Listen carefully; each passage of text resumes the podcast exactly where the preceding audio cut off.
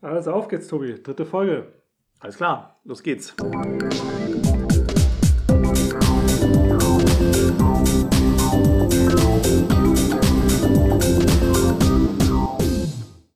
Heute Bioshock und Life is Strange Teil 2.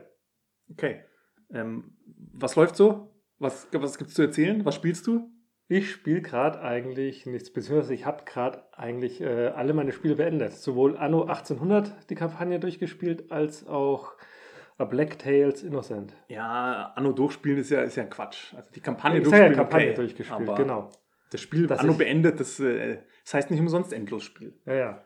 Also da wird es auf jeden Fall nochmal einen Neustart wahrscheinlich geben. Ich weiß nicht, ob ich bei dem Spielstand weitermache. Habe ich auch nicht gemacht, weil Ja. man möchte ja auch den Frisch. eigenen Kontor gründen Ja. und die eigene, das eigene Stadtlayout festlegen. Genau. Und wie schaut es bei dir aus? Außer Monster Hunter gibt es zurzeit nicht viel. Ah, das ist aber auch ein Stundengrab. Ja. Na, Sayonara Wild Hearts habe ich äh, gespielt in Was letzter Zeit. ich überlege schon, ob, ob ich das auch mal in den Podcast dran nehme. Weil es wirklich ein besonderes Spiel war, sage ich mal. Muss ich mir noch überlegen. Bin ich mal gespannt. Ja, das äh, muss ich mir überlegen. Dann fangen wir gleich an. Okay, Bioshock, Round one. Teil 1. Teil 1. Ähm, und ich fange an mit einer Frage, Okay. lieber Christian. Jetzt bin ich mal Ich gespannt. möchte, ich möchte dich eins fragen. Steht einem Menschen nicht das zu, was er sich im Schweiße seines Angesichts erarbeitet? Ja, auf jeden Fall. Nein, sagt der Mann in Washington, Was? es gehört den Armen. Nein, sagt das der Mann im Vatikan, es gehört Gott dem Allmächtigen. Nein, sagt der Mann in Moskau, es gehört allen. Okay. Es Ich war mit keiner dieser Antworten zufrieden. Wahrscheinlich ein Zitat aus dem Spiel. Ja, es ist äh, quasi der Anfang, der erste Monolog von ähm, Andrew Ryan, wenn du in die Unterwasserwelt von Rapture eintauchst. Und ja, das ist auch, muss ich schon vorwegnehmen, mein Magic Moment. Das erste Mal, wenn du, es ist gleich, gleich ganz am Anfang, äh, du stürzt dir ab mit einem Flugzeug mitten im Nordatlantik, bist der einzige Überlebende, siehst Deine einzige Rettung ist ein Leuchtturm, der hier, wieso auch immer, steht. Und du schwimmst hin, Soweit habe ich es auch schon mal gespielt, ja. mhm, steigst ein in eine Kugel, die dich, ja, So ein Lift ist das, gell? Oder, ja. und die bringt dich ähm, nach unten und du siehst plötzlich hinter einem, hinter so einem Hügel im Meer dann die Stadt Rapture auftauchen, während ähm, Andrew Ryan, der Gründer der Stadt, ähm, diese Zeilen in einer Audiobotschaft vorliest. Und äh, dann geht's los für dich. Denn dein Ziel ist es, du musst aus dieser Stadt erstmal wieder entkommen. Wieso eigentlich? Ja, weil du ja da nicht die ganze Zeit bleiben willst, oder? Ja gut, aber was ist denn Alternative? Wenn ich überlege, ich stütze im, mitten im Meer ab und da bin dann in irgendeiner Stadt, wo, wo will ich denn überhaupt hin? Naja, aber Das kriegst du recht bald mit, denn äh, es meldet sich jemand nam namens Atlas bei dir und äh, der bittet dich, dass du seine Familie für ihn suchst, die irgendwo in dieser Stadt ähm, anscheinend noch existieren sollte.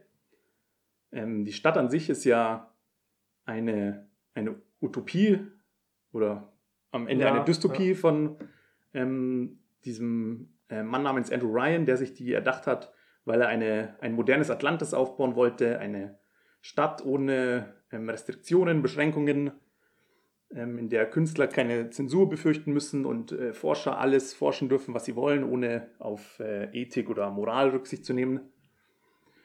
Die sich aber dann äh, von selbst zerstört, wie das halt so oft ist. ja. Und da eben kommst du ins Spiel. Du erlebst quasi noch die letzten Stunden der Stadt mit. Es gibt noch ein paar Bewohner, die dort geblieben sind. Die sind äh, verrückt geworden. Durch ähm, Splicing konnten sie sich neue Fähigkeiten ähm, aneignen, die die Wissenschaft dort hervorgebracht hat. Die hat sie aber leider auch alle wahnsinnig werden lassen. Und äh, jetzt liegt es an dir, durch, dich durch diese Stadt zu kämpfen. Ähm, und das würde ich sagen, ist auch schon mal die, der Hauptprotagonist des Spiels ist, ist nicht der Charakter, den du spielst, Jack, sondern es ist die Stadt an sich. Äh, Die Welt Rapture, die von der Atmosphäre her zum, zum Besten gehört, was ich in einem Spiel bisher erlebt habe. Ähm, da kommen auch dann die ähm, beiden Nachfolgerspiele nicht hin, wobei das Nachfolgerspiel gut, Bioshock genau, 2 zweiten Teil bist du ja fast in derselben Stadt. bist du in derselben Genau, Stadt, bist du in ja. anderen Vierteln unterwegs. Ähm, und Also- Columbia dann aus In Infinite ist zwar auch super, aber dieses Bedrückende und Beklemmende von dieser Unterwasserstadt, Ja, dieses Zerstörte hast du nicht, gell? Also ich habe alle drei Teile gespielt, um es mal kurz einzuordnen. Beziehungsweise ich habe die ersten beiden Teile angespielt. Ich glaube, da habe ich weniger als zwei Spielstunden und den dritten Teil durchgespielt. Ähm, insofern kann ich nicht so viel zur Story sagen. Also beim ersten Teil. Ähm, aber das, was du so erzählt hast, ja, das, äh, da gehe ich mit. Ähm, wo ich das Problem immer hatte bei Bioshock, dass es eigentlich ein, also dass er ein Shooter ist, mehr oder weniger. Mhm. Und ähm, bei mir ist so Shooter und Story ist immer so ein bisschen eine schwierige Sache. Ich finde, das, das passt meistens nicht so zusammen. das stimmt. Ähm, mir fallen auch nicht viele Story-Shooter ein. Bioshock ist halt das Paradebeispiel. Ähm, also alle drei Mhm. aus der Reihe. Ähm, sonst hast du schon recht, sind, sind die Stories in Shootern meistens eher nebensächlich. Genau. Und dann, ich habe oft das Problem, wenn ich dann eben einen Singleplayer-Shooter spiele, wird mir mit der Zeit langweilig, weil die Spielmechanik ist relativ simpel und die Gegner sind jetzt meistens nicht Mhm. relativ schwer. Und dann spielst du einfach nicht weiter. Weil ich auch keine Story beim. Ich weiß ja, es nicht. Das ist Laufen immer so ein bisschen Nebensache, die Story da. Und das war bei dem Spiel genauso. Das war bei, beim, beim ersten beim Bioshock äh, so. Beim dritten habe ich es mehr oder weniger durchgerusht, weil es mich schon interessiert hat, wie es ausgeht. Wobei ich da sagen muss, da habe ich die Story überhaupt nicht geblickt. Also die war sehr, sehr verwirrend. Ich glaube, die ist beim Einser äh, nicht ganz so ähm, ja, verworren, weil Nee, glaub, beim, so beim dritten. Teil geht es ja um verschiedene Zeit, ähm, ja, Zeitabschnitte, die man da spielt oder Dimensionen, ich weiß es gar nicht mehr. Ja. Und da kam ich nicht wirklich mit. Nee, der erste Teil ist, ist schon ein bisschen einfacher. Also einfach, nee, einfach kann ich nicht sagen, weil es würde irgendwas Negatives auf die Story werfen und die ist ja wirklich äh, grandios, weil die ja auch einen, einen krassen Twist beinhaltet, die das ungefähr ab, ab der Hälfte vielleicht, in der Hälfte vom Spiel oder bei zwei Dritteln oder so. Ähm, also ich sag's jetzt einfach mal. Mhm. Jetzt Ähm, schon? Schon, oder? Okay. Also Spoilerwarnung. Naja, also Bioshock äh, aus dem Jahr 2007, wer, wer das noch nicht gespielt hat, der will es noch nicht mehr nachholen, oder? Wie ist das bei dir? Hm, wahrscheinlich nicht. Ja, siehst du. Ähm, du kommst in diese Stadt und äh, kämpfst dich durch bis zu dem mh, Büro von Andrew Ryan. Mhm. Ähm, die, der ähm, Atlas, der dir per Funk immer gesagt hat, was du machen sollst, Mhm. ähm, hat dir eben gesagt, wo du ihn findest und wie du die Sicherheitsvorkehrungen ausschalten kannst. Und dann kommst du in sein Büro und dann ist er da auch tatsächlich ähm, und spielt ganz in Ruhe Golf. ähm, und dann erzählt er dir, was äh, wirklich hier passiert. Und zwar, dass es gar keinen Flugzeugabsturz gab. Äh, du bist in Wirklichkeit der, Sohn von Andrew Ryan, äh, wurdest aber von Atlas entführt. Okay. Ähm, per Gedankenmanipulation und äh, Gehirnwäsche weißt du davon nichts mehr. Und wenn dir jemand sagt, würdest du bitte, machst du das, musst du das tun. und Ah, das ist ja cool, der- weil man macht es halt einfach, weil man ja immer die Aufträge bekommt. ja, in der ersten Hälfte vom Spiel, also das Ja, Erste, was er dir sagt, ist, du gehst aus dieser Tauchkapsel raus und dann sagt er, ähm, pass auf, hier gibt es ähm, Splicer, so heißen die Mhm. Bewohner, die verrückt geworden sind. Ja. Äh, würdest du bitte die Rohrzange dort nehmen und dich verteidigen? Macht er das natürlich? Also Du selber als Spieler machst Nee, das. du Ach so. machst es nicht als Spieler. Das, das, wird immer, das passiert immer, aber das fällt dir überhaupt nicht auf. Ah, okay. Das und witzig. das gibt es auch öfter. Würdest du bitte nachschauen in diesem Areal oder würdest du bitte dafür Mhm. sorgen, dass der Aufzug wieder funktioniert? Und es fällt dir überhaupt nicht auf. Und an dieser Stelle ähm, erfährst du eben, dass, es, dass du so programmiert bist, genetisch, dass du alles machst, was, okay. was dir jemand sagt. Und Andrew Ryan, ähm, der zu der Zeit immer noch an seiner, an seiner Utopie von der Stadt festhält, also die ist schon halb zerstört, aber Mhm. er, er verfolgt die Idee immer noch und er versucht dich ähm, dazu zu überreden, quasi dich gegen diesen, diese Manipulation zu stellen, indem er dir sagt, ähm, dass er, er sagt, glaube ich, wortwörtlich, äh, würdest du mich bitte töten? Okay. Und äh, deine Figur nimmt dann den, den Golfschläger und schlägt ihn einmal, er fällt zu Boden und dann sagt er dir, äh, was, was ist, er fragt dich, was ist der Unterschied zwischen einem Menschen, einem freien Menschen und einem Sklaven? Und er sagt, dass äh, der freie Mensch hat den, den freien Willen und der Sklave gehorcht nur. Es liegt jetzt an dir, was du machst. Und er sagt wieder, würdest du mich bitte töten? Und du gibst ihm wieder eine mit dem mit Hast, dem kannst du es aber nicht, nicht steuern, nehme Nein, ich an, du kannst es nicht machen. Das eine Art Cutscene oder sowas. Du, ja. du bist da drauf festgenagelt und tötest ihn dann tatsächlich und dann äh, meldet sich Atlas wieder und ähm, er sagt, dass er in Wirklichkeit ähm, Frank Fontaine heißt. Ähm, das war einmal der Gegenspieler in Rapture von ähm, Andrew Ryan, Mhm. der diese ganzen Plasmide, mit denen du deine Fähigkeiten erhältst, ähm, erschaffen hat. Und dass er dich einfach dafür benutzen wollte, ähm, seine Widersacher auszuschalten. Weil Okay. die beiden sind quasi noch übrig, obwohl die Stadt schon längst zerstört ist. Aber der Hass aufeinander hat sie eben da einfach weitermachen lassen. Und in, nach dieser Cutscene geht es dann eben darum, dass du zu einer Ärztin kommst, die dir hilft, diesen, äh, diese Manipulation wieder rückgängig zu machen. Und das war eben der große Twist, der da stattgefunden hat und der ähm, im Nachhinein dich halt nochmal das ganze, die ganze erste Hälfte hat überlegen lassen, was so alles passiert ist und warum das alles passiert ist.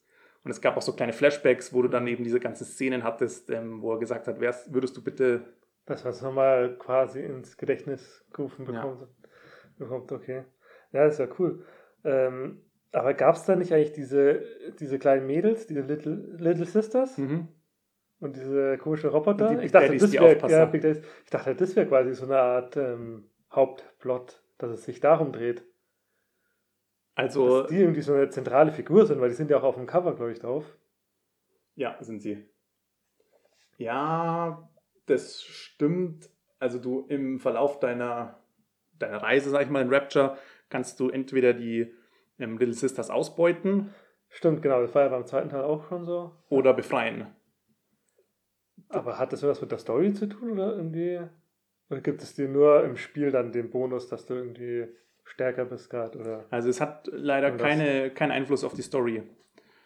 Ähm, was eigentlich das einzige Manko ist, dass ich der Story vorwerfe, dass diese Entscheidung, die du da triffst, also immer beutest du sie aus und tötest Mhm. sie damit oder ähm, verschonst du sie, bekommst halt aber auch weniger Belohnung. Ja. Das sollte ja schon irgendwie Einfluss auf den Charakter eigentlich haben. Ja, aber hat es nicht. Wenn Okay. du mehr als eine tötest, siehst du am Ende Sequenz B. Wenn du alle rettest, siehst du Sequenz A. Ah, okay. Und Ah, das ist wirklich nur, nur eine Sequenz von, weiß nicht, zwei Minuten oder so. Also es hat okay, keinen das- unmittelbaren ich das ja Einfluss. glaub vollkommen falsch eingeschätzt eigentlich. Weil ich, ja. Aber die kommen ja auch schon relativ früh vor, oder? Ja, Und siehst war ja auch immer, für mich war es auch immer so eine Art, bisschen so ein äh, Horrormoment, weil es hat ja schon so ein paar Schocker drin, das Mhm. Spiel. Das war auch am Anfang der Grund, warum ich es nicht gleich gekauft habe. Weil ich ja eigentlich überhaupt kein Fan von so Mhm. äh, Schockspielen bin. Und Shooter waren eigentlich auch nicht so meins. Aber irgendwann hat es mich dann überzeugt, weil die, die Kritiken halt auch so gut waren. Und dann habe ich es gespielt und es ist bis heute Mhm. eins meiner, meiner Top 5 Lieblingsspiele auf jeden Fall. Nur der erste Teil oder dann auch die Nachfolger? Weil die sind ja von, so von den Kritiken sind die ja eigentlich alle recht gut ausgefallen. Ja. Also der erste Teil ist schon der herausstechendste für mich, weil er eben, Na gut, war es vielleicht das, ja. weil er eben der beste Story-Shooter ist und weil es wahrscheinlich eins der wenigen Spiele ist, wo ich sage, dass alles, alle Komponenten, die ein gutes Spiel ausmachen, also ob es jetzt Story sind, Gameplay-Mechanik, ähm, die Atmosphäre, die passen bei dem Spiel perfekt zueinander. Also das ist eins der rundesten und äh, komplettesten Spiele, das ich gespielt habe. Ähm, es gibt nichts, was, was mir da groß fehlen würde. Es gibt auch nichts, was man ähm, weglassen könnte. Es ist an sich einfach äh, super ausgewogen. Und Mhm. deswegen spiele ich es auch wirklich äh, heute noch gerne. Hatte, hatte das nicht eigentlich auch so ein bisschen äh, Level, ähm, irgendwelche Level-Sachen, dass man sich hochleveln kann, Stufenaufstieg, Nee, gibt's nicht. Fertigkeiten? Ist hier? Du hast halt nur deine, deine Waffen, du findest ein paar Waffen Mhm. ähm, an bestimmten Punkten, die du dann auch verbessern kannst und natürlich die Plasmide, mit denen du, Genau, diese Fähigkeiten, die du da hast. Deine- irgendwie, Ich glaube, Blitze werfen oder so, das konnte man. genau, dann kannst du Feuer entzünden, dann kannst du, gibt auch abgefahrene Sachen wie diesen äh, Bienenschwarm, den du aus deinen Händen schießen kannst. Aber sicher, ich dachte, beim zweiten Teil konnte man irgendwas leveln und hat, hat, ist Stufen aufgestiegen. Nee, ist man doch auch bei Infinite nicht. Ah, das ist so lange her. Nee, also so richtig Erfahrung sammeln und leveln gibt es nicht. Du findest halt Sachen, um dich zu verstärken. Mhm. Entweder deine Fähigkeiten oder dein, äh, dein Leben oder dein, dein Okay. Eve, was quasi deine Ressource ist für das, sowas, ja. ja. genau, für die Fähigkeiten, für die Plasmide, wie die da heißen. Ähm, Genau, aber es war so ein bisschen der vom, von der Spielmechanik her, war es aber schon so, dass du ein bisschen immer mit Munitionsmangel, glaube ich, zu kämpfen hattest. Oder ging es, glaube ich, nur mir so? Oder nee. Also es ist so, ich habe das Spiel zuerst im normalen oder leichten Modus Mhm. gespielt, wie ich es immer mache. normal? Ja. Ähm, da wird dir die Munition hinterhergeschmissen und ab einem bestimm bestimmten Punkt hast du auch so viel Eve und äh, verschiedene Plasmide und Waffen, dass du auch mit den Big Daddies easy fertig wirst. Okay. Deswegen habe ich bei dem Spiel den, den schwersten Modus gewählt, was ich sonst nie mache bei Spielen, weil wir, also ich wüsste jetzt kein Spiel, das ich im schwersten Modus spielen würde, weil es Spaß macht. Aber bei, Bioshock muss ich sagen, es war wirklich, ich glaube, nur eins von zwei Spielen, das ich im härtesten Modus gespielt habe und da hat es mir mehr Spaß gemacht Okay. als in den einfacheren. Weil es da wirklich auf jede Munition ankommt. Du musst alles durchsuchen, weil du brauchst ja Geld und Ja, das Munition. für und- dich auf jeden Fall. äh, du kannst auch die ganzen Automaten hacken, sodass du vergünstigte Preise bekommst und äh, mit so einem Mini, dann kannst du, hast du irgendwann so eine Kamera, da kannst du Gegner fotografieren, damit du irgendwann mehr Schaden machst. Und das macht alles eigentlich nur auf der schwierigsten äh, Stufe Sinn. Aber du hast es dann nur einmal gespielt, oder? Das Spiel. Oder hast du es öfter durchgespielt? Ne, zweimal. Zweimal. Einmal, Einmal auf, auf normal, und normal also komplett durchgespielt. Und dann einmal auf, auf dem Hardcore. Aber da war schon irgendwie ein Jahr, zwei Jahre dazwischen. Nee, Echt? da war gar nichts, also es war jetzt nicht gleich hin. Es Okay. war nicht viel Zeit dazwischen auf jeden Fall. Was, was hat denn das Spiel an Spieldauer so bei deiner Spielweise? Na, bei meiner Spielweise weiß ich auch nicht. Aber so lang, so lang. Also es typische nicht. Shooter, acht bis zehn Stunden oder? Ja, es gibt halt ein paar Sachen zum Einsammeln. Du, es gibt auch viele Tonbänder, die die, die Hintergrundgeschichte Mhm. von Rapture ähm, näher bringen, die du hier und da finden kannst. Also es sind bestimmt 15 oder so. 15 Stunden? Ja. Vielleicht sogar ein bisschen mehr bei mir. Okay. Aber der Hardcore-Modus hat Spaß gemacht und den habe ich dann in Infinite auch nochmal gespielt. Da gibt es ja diesen 1995-Modus, wenn du dich erinnerst. Ja, ja, das war noch, das war eigentlich ganz cool. Also die Idee war ganz cool. Ähm, Habe ich aber nicht gespielt. Also ich fand, Infinite fand ich, glaube ich, auf, ich glaube, normal. Also ich spiele eigentlich auch immer auf der Normalstufe. Mhm. Da fand ich es eigentlich schon in Ordnung. Also jetzt nicht zu schwer, noch nicht zu leicht. Bei Infinite war es ein bisschen anders, ja.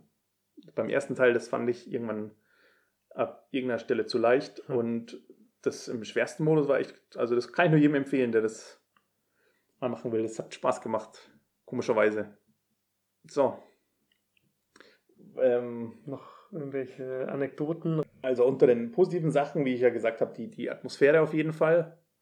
Ähm, diese Stadt dieses, äh, es war ist ja auch so Richtung 20er Jahre, glaube ich, geht es. in den 60er Jahren spielt das. Das äh, Infinite spielt ja in den, in den 20ern. Ach, war das Infinite? Aber ich dachte auch, dass, äh, der, der erste Teil hätte so vom Stil her, wie die, wie die Stadt aufgebaut ist, meine ich, ist so 20er Jahre.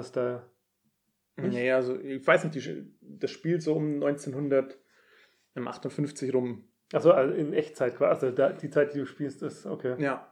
Ich dachte, ah, okay. Und das Setting ist auch so, also du hast da die verschiedenen Musikstücke, die aus der Zeit sind, diese ganzen Bars, wie sie eingerichtet sind und wie ähm, da alles aussieht, was Ah, die Leute dachte, Das ist anhaben. nur auch in dem Stil erbaut worden so und die Zeit ist eigentlich schon, ja, quasi die Zeit, als, als das Spiel rauskam. Was war das? Irgendwie 2007, Sieben. ja. Nee, das ist 59, 60 sowas. Aber das, ähm, es gibt da so ein Vergnügungsviertel mit vielen Bars Mhm. Und da laufen in manchen Bars noch die, ähm, die Radios und es gibt auch immer so Durchsagen von der, von der Stadt und so. Ähm, es gibt auch verschiedene Viertel. Äh, eins ist zum Beispiel dieses ähm, Ver- Vergnügungsviertel, wie ich gesagt habe. In einem anderen werden Pflanzen angebaut, die für die ähm, Sauerstoffversorgung ähm, Mhm. Zuständig sind. Also da gehst du in riesige Hallen voller Bäumen äh, und ganz zum Schluss kommst du dann in, den, in das Kraftwerk quasi von, von Rapture, das die Geothermie benutzt, um ähm, alles mit Strom zu versorgen. Also von daher sieht es auch überall anders aus. Äh, und natürlich ganz am Anfang, soweit hast du es aber wahrscheinlich nicht gespielt, der klassische Medical Pavilion. sagt mir jetzt nichts. äh, Diese Krankenstation. Ja, das ist halt diese Krankenstation, wo diese ganzen Jumpscares passieren. Deswegen, Ja, ja. die Ja, man doch, auch immer gesehen hat am Anfang vom Spiel.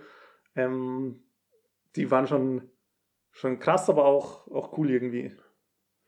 Okay, dann Magic Moment. Hast du ja schon eigentlich vorweggenommen. ja, habe ich schon gesagt, gibt es da noch mehr? ganz am Anfang. Und ja, es ist schon langweilig. Der Anfang, wenn du das erste Mal Rapture siehst und ähm, eben wenn der Twist Mhm. ähm, geschieht und du ähm, selber überlegst, okay, äh, war das wirklich so? Hat er das wirklich immer gesagt? Ja, das hat er immer gesagt und ich habe auch immer das gemacht, was er wollte. Ja, das kann ich mir echt gut vorstellen. Das ist echt ein, ein geiler, geiles, äh, geile Ja, das war super damals. Dann, ja. Und es gab ja auch nicht so viele Story-Shooter, schon Mhm. gar nicht mit, mit einem Twist dann in der Mitte. Fallen mir auch heute nicht viele ein. Von daher war Bioshock schon einer der, der Vorreiter. Ich habe die Vorgänger, kenne ich leider überhaupt nicht, die System, System Shock. Shock? Ah, okay, nee. Also ich kenne es vom Namen her, aber Die sind ja jetzt in der, äh, in der also ein- eins ist, glaube ich, in, in äh, Produktion. Ich weiß jetzt nicht, ob es das System Shock 3 war oder, der, oder das Reboot, aber naja, vielleicht schaue ich es mir mal an, wenn es soweit ist. Gab es eigentlich nach äh, Bioshock 3 noch mehr Spiele von dem. Ähm, Von dem Ken Levine meinst du? genau. Ja. Nee, der hat, ah, ich weiß nicht, der hat das Studio verlassen nach dem Infinite. Der war aber für die, für die Story bei allen, Teil, bei Ja, allen drei ja. Teilen zuständig. Da müssten wir mal recherchieren, ob der heute noch was macht. Okay. Sind wir schon durch? Glaube, dann haben wir es schon für diesen Teil. Ähm, natürlich gibt es noch den unqualifizierten Kommentar. Ach, stimmt, ja. Ganz vergessen. Äh, der ist aber auch ganz kurz dieses Mal. Also, meine Freundin hat gesagt, die Musik ist wie in, meinem Lieb in meiner Lieblingsbar. Uh, Und du kennst die Bar ja auch. natürlich. Und äh, das, damit sp- spielt sich wieder auf diese 60er-Jahre-Musik an, die ich, eben ja, ja.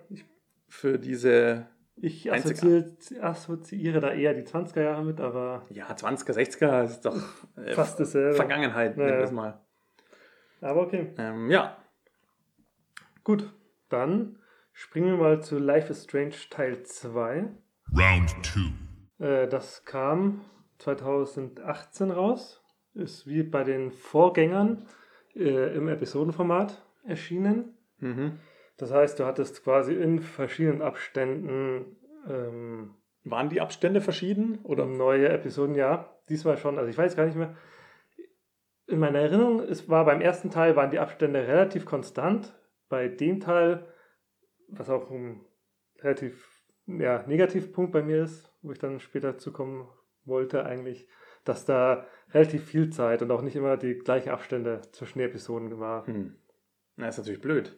Was genau, was beim, beim Story-Spiel natürlich dann auch nach hinten losgehen kann, weil man dann einen Teil schon vergessen hat oder gar nicht mehr so richtig drin ist im Spiel. Ja. Also da ist vielleicht wirklich der Vorteil, man kauft sich das Spiel erst, wenn alle Episoden draußen sind und spielt die dann im Stück. Ist wahrscheinlich auch preislich die bessere Wahl, ja, oder? kann gut sein. Ich weiß gar nicht, was es gerade kostet. Also ich kann nur zum ersten Teil was sagen, den habe ich aber auch nur bis zur Hälfte gespielt. Ach, gar nicht durchgespielt. Äh, nee, ich, ich bin gerade dabei, aber Ach, dann kann ich, aha, dann muss ich mal schauen. der, Dann passe ich mal auf die, die, muss ich aufpassen. Dann kann ich nicht zu viel spoilern. aber der zweite Teil hat ja nichts mit dem ersten zu tun. Hm, ja, also ich komme gleich dazu. Also nur kurz nochmal, Okay. ähm, worum es eigentlich geht. Also es geht um die zwei Brüder Sean Diaz und Daniel Diaz, 16 und 9 Jahre alt. Und ähm, die sind mexikanischer Abstammung, leben aber in den USA, in Seattle. Und eines Tages kommt es halt zu einem Unfall und der Vater wird erschossen von einem Polizisten, äh, woraufhin äh, der Daniel quasi seine Fähigkeiten einsetzt, von denen er noch nichts weiß. Und der Polizist wird getötet. Ähm, daraufhin werden die beiden natürlich gesucht, polizeilich, Mhm. und sie fliehen und wollen quasi nach Mexiko. Äh, über die mexikanische Grenze. Klassisch, Ja, genau. klassisch natürlich. Ja. Aber sie haben ja da quasi Wurzeln, deshalb na, die Idee und sind quasi in den fünf Episoden eigentlich auf der Flucht vor der Polizei. Mhm. Okay. Genau. Ähm, wie schon gesagt, der, im ersten Teil hattest du, äh, warst du ja selber die per, äh, Hauptperson, die Mhm. Fähigkeiten hatte. Da konnte man ja die Zeit zurückdrehen. Ja. Und diesmal spielst du aber nur den Bruder quasi, Der keine Fähigkeiten der hat. keine Fähigkeiten hat, genau. Und der kleine Bruder, der Daniel, der kann quasi, ja, so ein bisschen wie so Machttricks, also mit Telekinese Sachen bewegen und, ja, und wenn er in, in Rage ist, dann auch mal Sachen explodieren lassen oder sowas. Ja. Dann ist ja aber die Ausgangslage ja anders als in Life is Strange 1. Also wenn du, wenn du sagst, die sind immer auf der Flucht, dann hört sich das ja sehr, ähm, ja, sehr sch schnell an, sehr spektakulär. Ja, gar nicht so. Also es ist schon vom, vom Setting her oder vom Gefühl her, es ist wie beim ersten Teil eigentlich, dass es relativ ja, gemütlich vorangeht, Mhm. sag ich mal. Oder man, also jetzt, das ist ja ein Adventure-Spiel. Das heißt, man hat eigentlich keinen keinen Zeitdruck oder so. Man muss nicht irgendwas schnell machen. Es gibt so ein paar, wie im ersten Teil schon so ein paar äh, Quicktime-Reaction-Szenen. Drücke schnell auf den Knopf oder so. Das gab es ja da auch schon. Ähm, aber ansonsten klassisches Adventure. Also ich habe eigentlich die Zeit rumzulaufen, mir Sachen anzuschauen. So viel du willst eigentlich. Ja, genau. Was halt das große Problem ist bei dem Teil, meiner Meinung nach, ist, ähm, beim ersten Teil warst du ja in dieser Kleinstadt Mhm. und das war eigentlich, ähm, und da hat sich die ganze Story abgespielt. Und hier versuchst du halt wirklich kom diesen kompletten Weg von Seattle nach äh, Mexiko, quasi einmal fast durch die USA, von Ja. oben nach unten. Und da geht halt so ein bisschen verloren, durch die Weitläufigkeit, sag ich mal.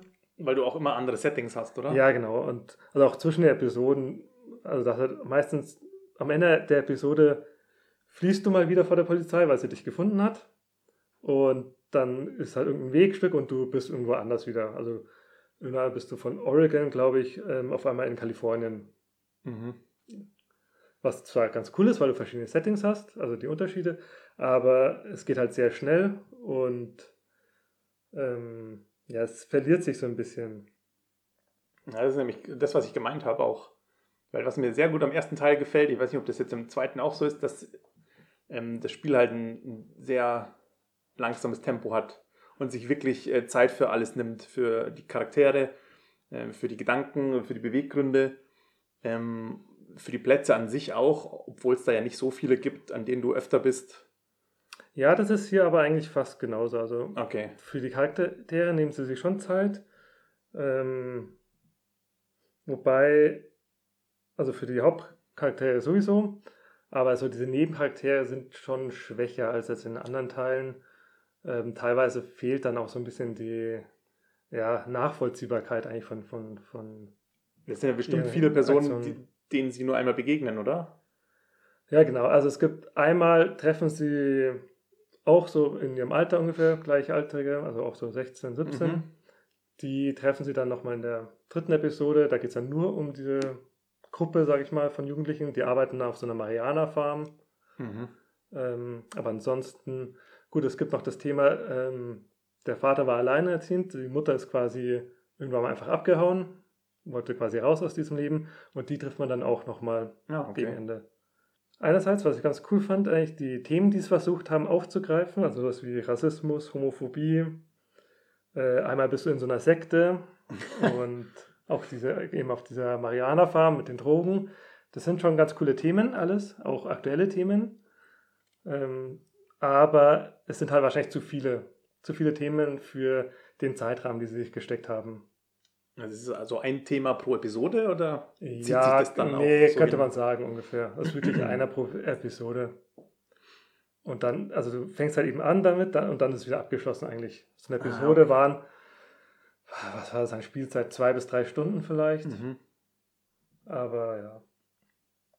Weiß ich nicht, ist immer so eine Sache, wenn das, wenn das zu aufgesetzt wird, sodass du das Gefühl hast, okay, in dieser Episode wollen sie jetzt ähm, Rassismus ankreiden. Ich weiß ja nicht, wie es umgesetzt ist, aber sowas Also ich das mir schwierig Rassismus-Thema geht natürlich quasi durchs ganze Spiel. Okay, das Durch, durch klar, das sind ja, ja, aber dieses Zeug mit den Drogen oder mit dieser, dann gibt es eine Folge, wo sie wirklich dann, wo der Daniel quasi, wird, da kommt halt eben, ähm, findet irgendjemand raus, dass er diese Fähigkeiten hat und wird halt quasi in so einer Sekte dann eben verehrt als der Erlöser oder irgendwie sowas. Hm. Und das ist dann wirklich nur diese eine Episode. Und das ist meiner Meinung nach auch, auch die schwächste. Also das ist die vierte von fünf. Ähm, Wie machen Sie das mit dem, mit dieser, dem Zusammenführen von ähm, Story und immer in Bewegung bleiben? Ja, das ist so ein relativ großes Problem. Also, es, also am Ende einer Episode, wie schon gesagt, kommt dann meistens irgendwie die Polizei denen auf die Schliche. Also irgendjemand verrät sie, hat sie gesehen. Und dann oder sowas. klassisch siehst du sie Ja, abhauen genau. und, Und, ah, dann ja, okay. musst du meistens noch irgendwie fliehen, hast noch irgendeine Entscheidung, die du machst. Und dann ähm, ist die Episode meistens ausgewiesen. Und da ist auch meiner Meinung nach so ein bisschen das Problem, wo, wo sich bisher der, der, wo man sich bisher der Realismus ver, äh, verliert. Weil du musst überlegen, du bist quasi schon seit Monaten auf der Flucht, du wirst von Polizist verfolgt, vom FBI und tauchst dann irgendwann mal, ta- taucht der Bruder bei einer Sekte auf und die macht das ja auch in die Publik. Und, aber da kommt erstmal keiner drauf. Also, es, ja, Hm. genau. Ähm, den coolsten Teil eigentlich beim Spiel ist dieser, ja, ich sag's mal, die, ähm, dass du ja deinen kleinen Bruder quasi erziehen musst, beziehungsweise du durch die Entscheidung, die du triffst, äh, zeigst du ihm quasi Moral auf oder nicht. Also ist es okay, jetzt mal, weil du gerade am Verhungern bist, irgendwo einen Schokoriegel zu klauen bei der Tankstelle oder nicht? Ja, und du sagst ihm, wann er was machen, wann er seine Fähigkeiten einsetzen soll, weil, weil du spielst ja nicht ihn, sondern Genau, ja. Genau, also es gibt dann bestimmte Situatio- Situationen, wo du sagst, okay, setze hier die Fähigkeit ein oder eben nicht. Oder Und- nicht. Ja. Genau. Und du musst ihm am Anfang auch eben beibringen, dass es gar nicht so okay ist, weil du darfst natürlich, also das sollte nicht rauskommen. Wie, wie alt ist der nochmal, der kleine Bruder? Neun Jahre ist ah, der. Okay, ja, gut. also der ist schon ein bisschen schwierig. mhm. Und genau. Und die Entscheidungen ähm, sind meistens eben so, dass du entweder, wie schon gesagt, diese Moralschiene fährst oder halt dich von deinem Bruder abwendest oder ihn quasi näher zu dir bringst, indem du einmal bist du mit so einer Clique unterwegs und hast dann die Möglichkeit, ja, zu sagen, hier, geh ins Bett, wir wollen jetzt noch eine Party machen oder du sagst, ja, komm, feier noch kurz mit oder sowas. Und Und das hat dann auch Auswirkungen. das alles oder? hat dann quasi am, äh, aufs Ende Auswirkungen, genau. Aber nicht zwischendurch, also dass dein Bruder dir nicht mehr vertraut und dann seine Fähigkeit Ich- vielleicht nicht einsetzt oder sagt, mach du das hier alleine, ich bin, ciao, ich ja, bin weg. schwierig, schwierig zu sagen, weil ich habe eigentlich immer so entschieden, eigentlich immer schon so Ja, okay, für ihn, also für die Beziehung quasi und die meistens eher, eher nicht ignoriert. Ich denke, es wird sich am Schluss eher alles auf die Endszene drauf ähm, ja, Auswirkungen haben. Da gibt es mehrere Enden. Es gibt sieben angeblich. Ich habe An eine gespielt. ja, du hast es ja auch nur einmal durchgespielt, oder? Genau. Und also das Ende, einerseits merkt man, dass die Entwickler wirklich dieses eine Ende haben wollten, also diese, die, die letzte Entscheidung. So das gewollte Ende, das Ge- es oft ja, gibt, wenn man es mehrere Also, gibt. ja, also ich finde die Entscheidung ganz am Schluss ein bisschen komisch, die man dann nicht selber hat, sondern die quasi vom Spiel getroffen werden. Und dann gibt es am Schluss e- eben so eine Art Showdown. Und man merkt ganz klar, dass die Entwickler wollten diesen Showdown. Mhm. Ist ja auch nicht schlecht, ist auch ganz cool, aber das ist halt schon wieder ein bisschen, man hinterfragt sich immer, warum hat man jetzt alles, also davor hatte man viele Entscheidungen und so weiter, aber letztendlich führt es immer auf denselben Punkt raus und die Protagonisten verhalten sich eigentlich nicht wirklich schlau, finde ich, in, dem, in der Szene. Also du hast am Schluss dann, bekommst du so ein Polizeifunkgerät und kannst abhören, den Polizeifunk, fährst aber trotzdem mit dem Auto direkt an die Grenze, an den Grenzübergang. Wo die du- Polizisten wo, schon du- Wo warten? alle Polizisten schon warten. Zehn Streifwagen, was auch immer. Anstatt, dass du dir irgendwo einen anderen Weg suchst. Hm. Das fand ich ein bisschen komisch. Aber eben um diesen Showdown an der Grenze eben zu, zu inszenieren, haben sie es halt so gemacht. Okay. Ja. Ist es bei, ähm, ist es bei dem ersten Life is Strange auch so? Also ich habe es noch nicht zu Ende gespielt. Und man, man merkt diese Entscheidungen, die man trifft, nur sehr subtil. Also ich bin mir auch nicht sicher, wie, wie groß wirklich da ähm, die Auswirkungen sind. Wahrscheinlich müsste ich es dafür nochmal spielen.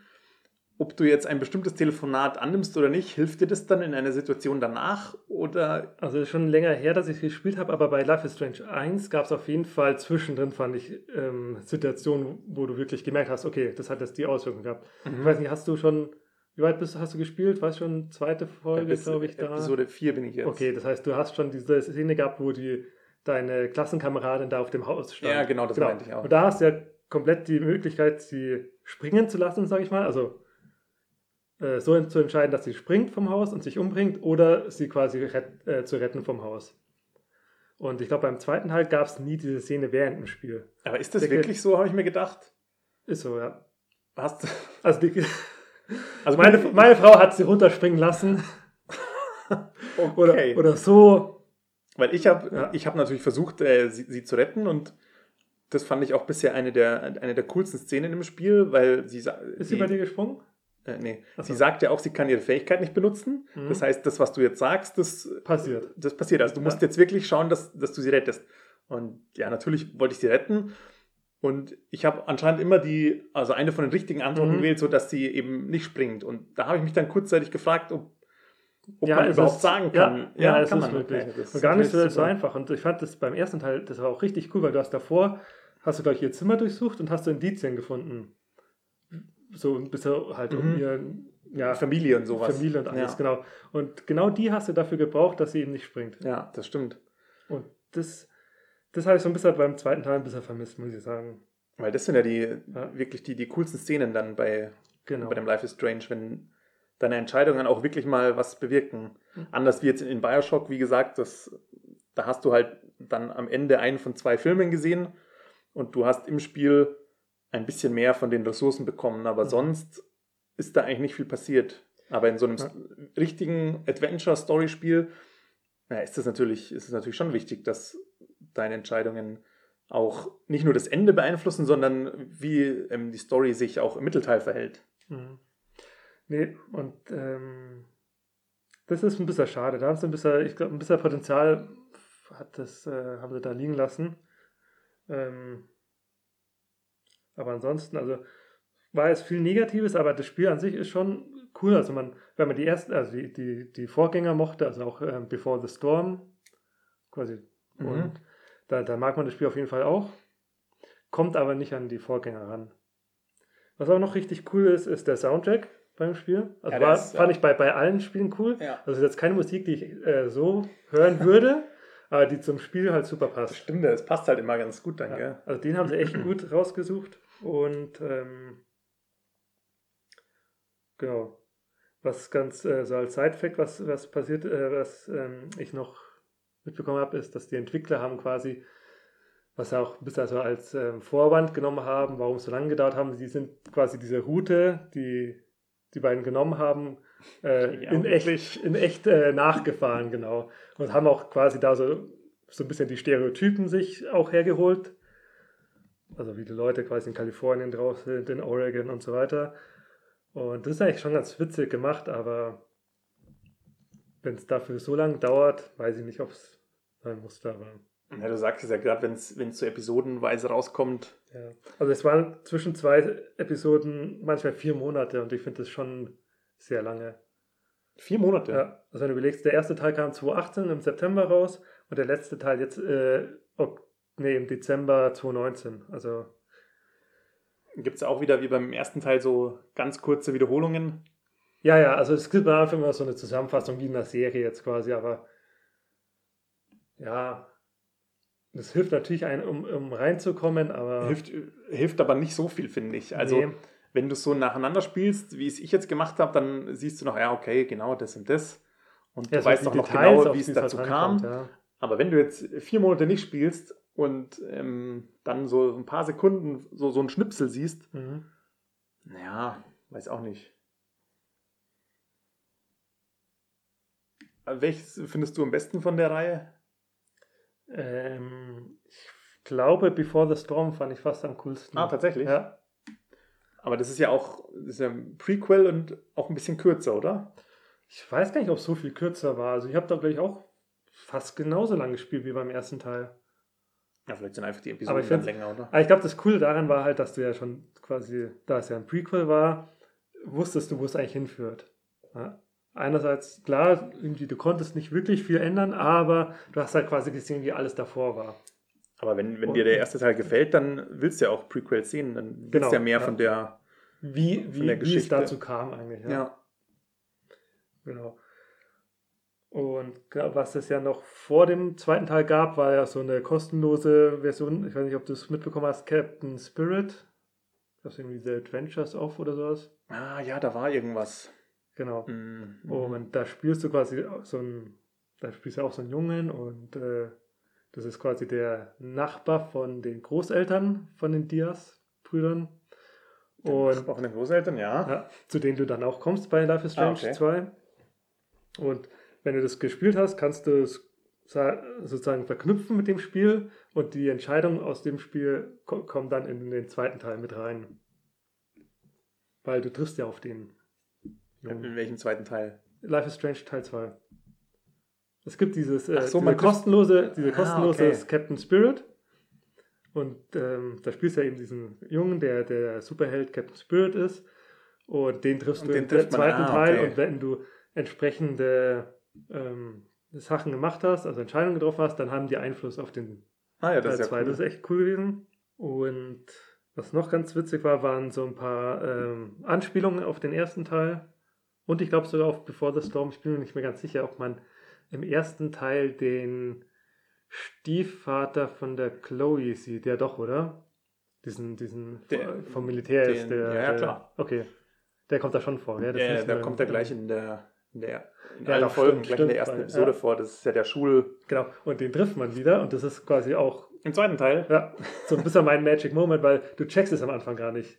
Das ist so ein, du bist dann irgendwann mal auf so einem, ja, das sind so, so Aussteiger, sage ich mal. Und der sieht halt so ein bisschen anders aus und ähm, irgendwann mal redest du so mit dem und irgendwann denkst du dir so, hm, komisch. Also er hat auch einen anderen Namen, nennt er dir, aber so. du denkst irgendwie, ja, da redet er von seiner Tochter und so und denkst dir, hä, ist das der? Und der hat halt komplett sein Leben geändert und das ist super witzig, weil er ist ja, im ersten Teil ist er ja so, so ein militanter Ex-Cop, glaube ich. Ja, es ist ein Ex- Oder äh, Ex- Ex-Soldat, Army-Typ, genau.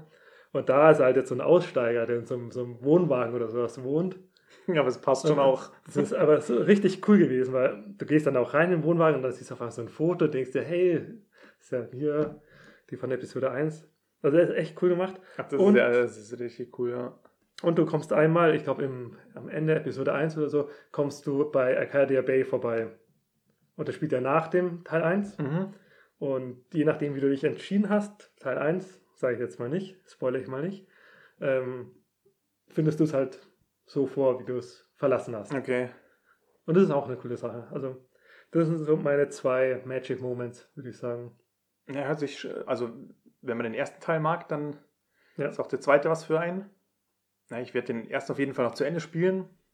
Äh, Gathering Storm überlege ich mir auch mal. Aber hört sich eigentlich auch ganz lustig an.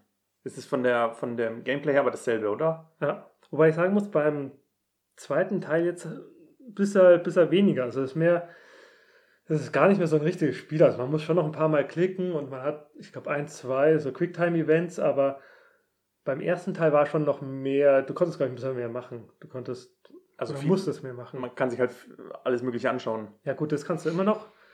Aber es war so ein bisschen mehr, ich sag mal, so ein paar Action-Abschnitte da. Ja, wo, wo du dich zum Beispiel verstecken musst oder ähm, irgendwas in einer gewissen Zeit suchen musst und dann wieder Ja, zurückspulen genau, musst ja. und so. Und sowas hast du ja gar nicht. Und auch diese, deine Fähigkeit ist ja auch nur passiv. Du sagst ja nur, ähm, Mach dies oder Mach das, genau. ge- also benutze hier deine Fähigkeit, um den Stein wegzubewegen. Aber sind das sowas. dann auch komplexe Rätsel oder ist das wirklich nur, Hm, du überlegst dir, was du wohin bewegst? also komplexe Rätsel habe ich jetzt eigentlich auch nicht in Erinnerung. Also im ersten Teil war es ja so, du, diese Szene, wo sie auf dem Gleis liegt, ähm, die Chloe, und der Zug kommt, weil sie eingeklemmt ist. Mhm. Und dann musst du erstmal zu dem Kasten schauen und dann siehst du da drei Drähte. Okay, du musst einen von denen durchschneiden, du hast aber nichts zum Durchschneiden. Ähm, dann musst du Mhm. zurückspulen, dann weißt du, okay, gehe ich erstmal zu dem Haus. Äh, okay, das Haus ist leider zu, zu ähm, du musst zurückspulen, Ja. dann suchst du was, um das Haus aufzumachen, dann kannst du es aufmachen. Genau, und das ist halt ein bisschen schade, weil das hast du gar nicht, sowas in der Art. Also, Nee, okay. Weil das war auch von dieser Zurückspulmechanik, Ja. äh, war ja richtig cool. Genau, und die fällt halt weg und diese Telekinetik-Fähigkeit, nächstes Mal, die kommt quasi, die wird eingebaut in die Story, ja, aber die kommt jetzt äh, als, Spielmechanik nicht wirklich so zum Einsatz. Was ein Mhm, bisschen okay. schade ist, ja. Ähm, Gibt es eine, gibt's eine Erklärung, warum man die Fähigkeit hat? Nee, eigentlich nicht. Habe ich mich noch nie gefragt, aber gut, dass du es eigentlich erwähnst, Gibt ja. es im ersten Teil irgendwann eine Erklärung? Eigentlich auch nicht, gell? Eigentlich auch nicht. Man hat sie einfach. Aber ja, naja. Unqualifizierter Kommentar? Ja, da habe ich eigentlich nur zum ersten Teil Das Yes. passt mir gut. meinte eben meine Frau mit, äh, das ist ja das Spiel, wo ich die, das Mädchen habe springen lassen. Ach so, ja, okay. Das ist natürlich. Aber das merkt man sich dann halt auch. Das äh, bleibt einem im Gedächtnis. Weil, Vor allem, weil ich ihr gesagt habe, also sie dachte, das muss ist so. Das, man hat gar keine andere Wahl, bis ich ihr mal gesagt habe, ja, eigentlich schon. ach so, also sie wollte es nicht. Nee, nee, das war nicht ihr Hat Plan. Versucht sie zu retten. Ja, ja. Ja, aber hatte sie die ganzen Infos, wer das Nee. überhaupt ist und so? Nee, sie hat nur, du hast ihr nur diese Szene. Nee, nee, sie hat es selber gespielt. Also ich habe ganz, ganz unabhängig von mir bis zu dem so, okay. Zeitpunkt. Also sie wusste schon. Aber sie hat halt sie einfach nicht so, hatten. so gut recherchiert, sage ich mal. Ah ja. Genau. Hat einen klassischen Story Rush gemacht, ohne auf die Details zu achten. Tja, Von wem sie das wohl hat. nicht von mir. Nein, ja, doch, auf wahrscheinlich keinen von mir. Okay, dann sind wir diesmal schon durch. Sind wir diesmal schon durch? Boah. Super schnell. Das war eine schnelle Folge. Ähm, ich könnte natürlich noch eine Viertelstunde reden über Bioshock.